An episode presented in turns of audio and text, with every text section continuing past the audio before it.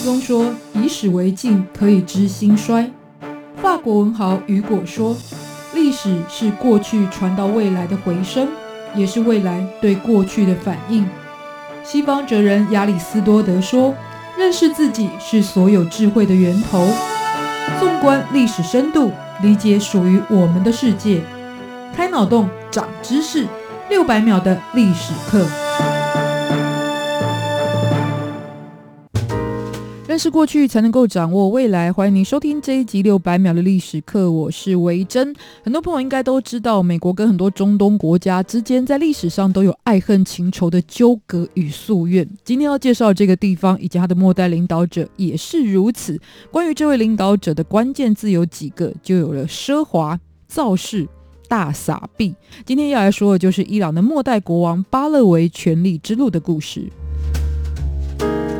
在一九七一年十月份的时候，当时的伊朗。曾经花费了十多年的准备，举办了一场名为“波斯帝国建立两千五百周年”的庆典，就邀请了来自于全球各地的皇室、总统、权贵、名流参与，自然场面是十分的浩大奢华。而这个庆典的目的呢，就已经在它的名称当中了，也就是为了要表现伊朗在历史文化上的悠久与辉煌，同时呢，也更进一步要呈现是当时的国王穆罕默德·理查·巴勒维的丰功伟业。还有，他想要重建波斯帝国伟大荣耀的强国之梦。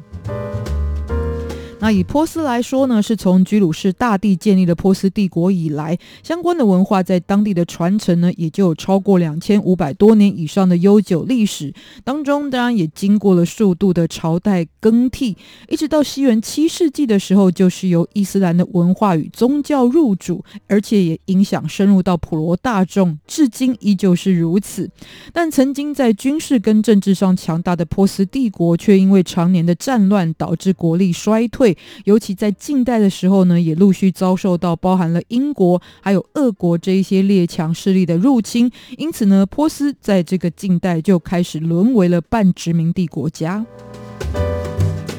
在一九二五年的时候，当时的军事将领是理查汉。在他的权力稳固之后，就罢免了原来的君主卡扎尔，自己呢就认为新任的国王，建立的就是巴勒维王朝。更在一九三五年的时候，把原先的波斯改名为今天大家所熟悉的伊朗这个国名。这一位领导者要透过新的国家名称，跟全世界宣告未来他对于伊朗的蓝图以及企图心。怎么说呢？因为波斯其实是过去古希腊人对于这个区域的称呼，比较是地理上的概念。念指的就是边陲的位置，但伊朗呢是来自于一个民族，就是雅利安民族的意思。同时，伊朗也是雅利安人的一个发源地。重点是雅利安人听起来很熟悉，对不对？因为他就是德国的希特勒曾经鼓吹为世界上最优秀的民族，因为希特勒认为日耳曼人是最纯粹的雅利安人，而雅利安人是最优秀的，所以呢，应该要贬抑其他的民族，完全让优秀的雅利安人来带领这个全世界。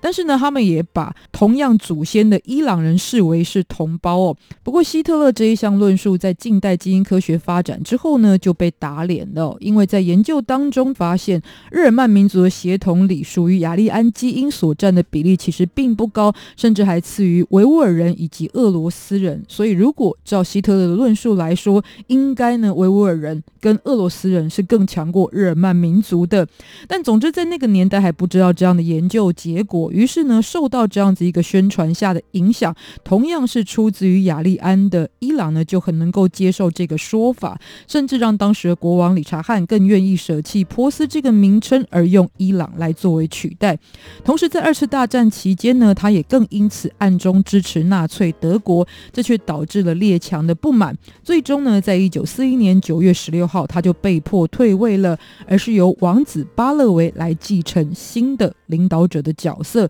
但是这一位新的领导人上台之后，首先要面对的就是内忧外患的状况。这对于当年才二十二岁的巴勒维国王来说，当然是极大的考验。所以先来说外患的部分，他面对的是什么？大家都知道，中东盛产石油，包含伊朗在内哦。可是过去呢，他们并没有足够的财力跟技术来进行开发，因此呢，在二十世纪的初期，就透过引进了外国的资本跟技术来进行开采，但是也因此呢，让在地的石油产业就受到列强的干预跟控制。除了国王跟少数权贵之外，其实老百姓并没有办法从盛产石油的背景获得好处。于是，在一九五一年，当时作风强硬的摩萨台成为了首相。他上任的第一件事情就是要撤销外国公司的石油经营权，甚至要没收他们的资产，把所有的石油产业呢全部收归国有。也为了怕巴勒维反对，也因此摩萨台甚至软禁了国王。但是呢，因为英国、美国还有各个西方国家的利益受到这样的打击，于是呢就发动政变，推翻了摩萨台，协助巴勒维重新。夺回政权。在谈内忧的部分，其实巴勒维曾经在美国跟英国留学，从政之后呢，又受到这两个国家的支持，于是呢，在重新掌权之后，更是采取了跟西方亲善的态度与政策。同时呢，领导在地现代化革新的过程当中，也做了非常多的施政，包含了推动土地改革、促进妇女权利、普及人民教育等等。这一连串的行动呢，在历史上就被称为是白色革命，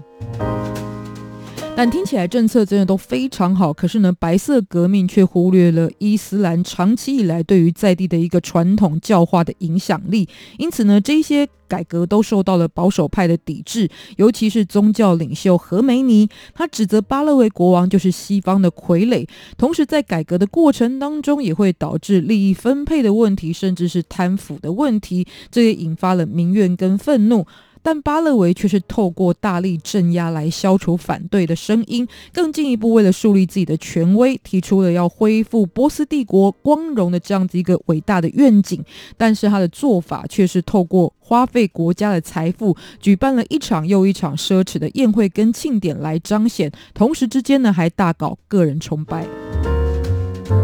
那巴勒维虽然是在一九四一年的时候继位，但因为局势动荡，他一直没有举办任何的继任仪式。之后，他在感觉到权力地位比较稳固的时候呢，就在一九六七年自己四十八岁生日的时候，举行了豪华的加冕庆典。那在加冕的皇冠上呢，是镶嵌了三千三百八十颗的钻石，三百六十八颗的珍珠。在皇后的皇冠上呢，则有一颗价值连城的祖母绿，重达一百五。五十克拉，而开场所说到的那一场波斯帝国建立两千五百周年的庆典，在三天当中就吃掉了十八顿的美食佳肴，喝光了两千五百瓶的香槟。而对照多数生活在贫穷线以下的伊朗人民，王室这样的铺张，看似享有极高的权力，实则是埋下了未来无法避免的政治风暴。